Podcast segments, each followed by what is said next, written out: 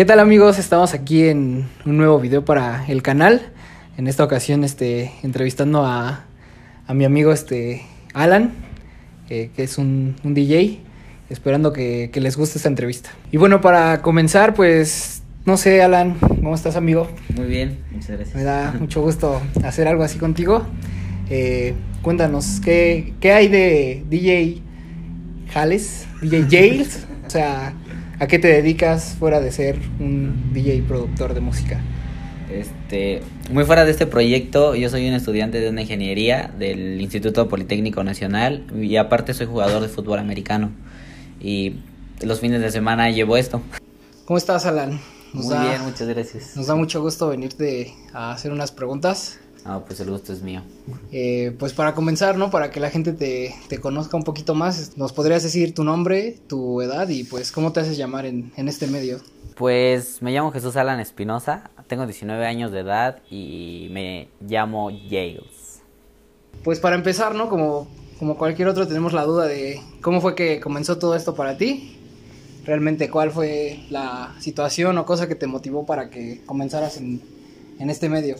Pues todo empezó, tenía como 14 años de edad, escuchaba lo que era Dead Mouse, este, y al ver su actuación en la, en la escena y, y, cómo se desenvolvía en el escenario, fue cuando me llamó la atención. Entonces, principalmente lo que debía de hacer era aprender a producir y tener música para tocar. Sí, bueno, yo que soy tu, tu, amigo de muchos años, este, yo sé que eres una persona preparada, este, fuiste a varios cursos, ¿no? Tengo entendido. Sí para, para lograr este, ahora sí que producciones este, profesionales en este caso. Cuéntanos cómo es la experiencia de, de ir a un, a un curso para producir este, música. Pues, de hecho, el curso al que fui fue este súper básico, principalmente porque me lo dieron de forma gratuita, ya que no tenía en ese entonces el, el sustento económico para pagar la escuela completa. Entonces, este, uno de esos, de los maestros de esa escuela me dio, este, la oportunidad de enseñarme y me enseñó cosas muy básicas, pero de un género completamente distinto al que produzco actualmente. Entonces, este, yo al aprender lo básico fue como ya después mi curiosidad me llevó a seguir aprendiendo más y, este, y enfocarme en lo que yo quería producir. Y entrando un poquito en esta parte que hablas de, de los géneros, en en lo personal, tú con tu trabajo, ¿en qué género te, te especializas de, de, música? Porque sabemos que en la música electrónica hay diferentes, ¿cómo llamarlo? Ramas, géneros, ¿cuáles? Ajá, subgéneros. ¿Cuál es el, el que tú has estado enfocando ahorita tus proyectos? Pues en sí yo me dedico a producir a todo el bass en general, pero me especializo mucho en el dubstep. En el dubstep también existen varios subgéneros, pero yo este podría decir, se podría decir así, me enfoco en todos, todos los subgéneros y este y es ahora sí que a lo que mi imaginación de.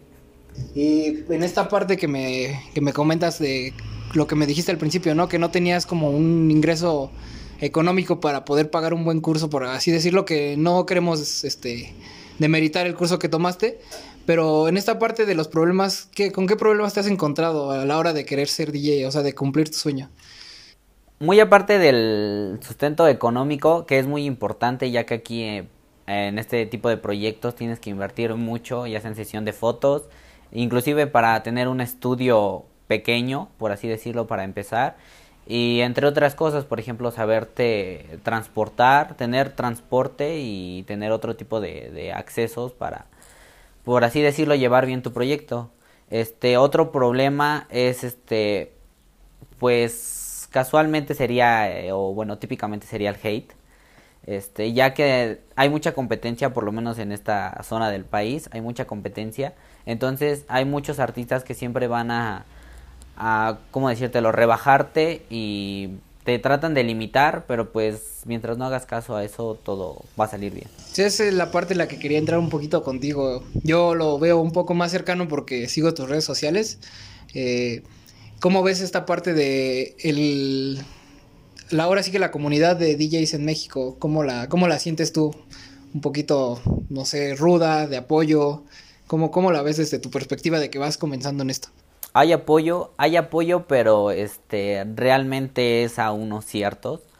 Aquí, lamentablemente aquí en México tienes que vender mucho tu imagen. Este, hay mucho hate pero también hay muchos artistas escondidos, hay muchos talentos escondidos que faltan ser este, anunciados, pero fuera de eso este, hay mucho apoyo en México, pero hay mucho hate. Eh, pues entrando ya a una parte positiva de todo lo que has hecho hasta ahorita, este, ¿cuál nos podrías decir que ha sido tu mayor logro como DJ?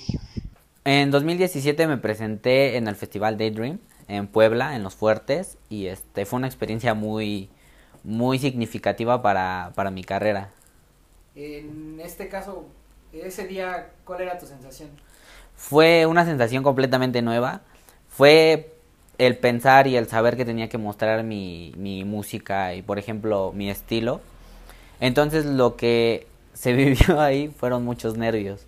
Fueron muchos nervios. De hecho, en todo mi set no toqué el micrófono para nada. Solamente llegué, me puse los audífonos y comencé a, tocar. Y en esta experiencia que nos cuentas, este, ¿qué pasaba por tu cabeza después de que, pues, ya sabías que había llegado como que, que, que todo ese sacrificio que habías hecho durante tiempo, pues, ya se estaba demostrando que, que estaba dando resultados. ¿Qué, ¿Qué pensabas en ese momento? Pues, de hecho, después de este evento empezaron a dar frutos, ya que conocí a varios artistas con los cuales me relacioné y aprendí muchas cosas, muchas cosas y hasta el momento sigo aprendiendo de ellas y sigo en contacto con esas personas. Me ofrecieron muchas ofertas, eh, de las cuales unas acepté, otras no pude aceptar por nuevamente comentarles el sustento monetario. Y muy fuera de eso, muchas amistades, muchas amistades muy buenas y que hasta ahorita se han visto reflejadas este, en el apoyo que me dan. En este caso, tú personalmente, ¿cómo te visualizas dentro de un año, hablándolo ahora sí que en términos de profesionales de, de, tu carrera?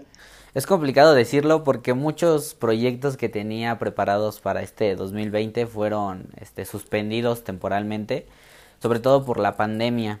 Entonces, este, solamente falta tener que reanudarlos para el siguiente año y si se hacen, pues espero este, estar presentándome en festivales muy importantes, tanto dentro como fuera del país.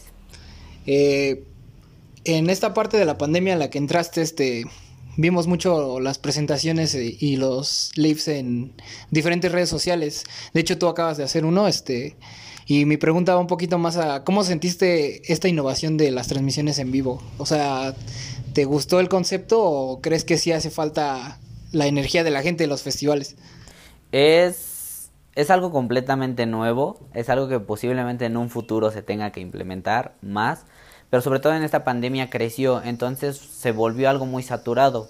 Y a lo que yo pienso es que hay que dar un show distinto en cada una de esas presentaciones en vivo, ya que la gente lo que busca es escucharte y disfrutar de la música desde la comodidad de su casa, a través de su dispositivo. Entonces, he llegado al punto de que si metes más estilo o cosas que le puedan gustar a la gente, por ejemplo, no solo poner buena música, sino también tratar de ser un showman, como se le llama en la escena, y este y tratar de este que la gente se la se pase bien tu, tu transmisión, por así decirlo.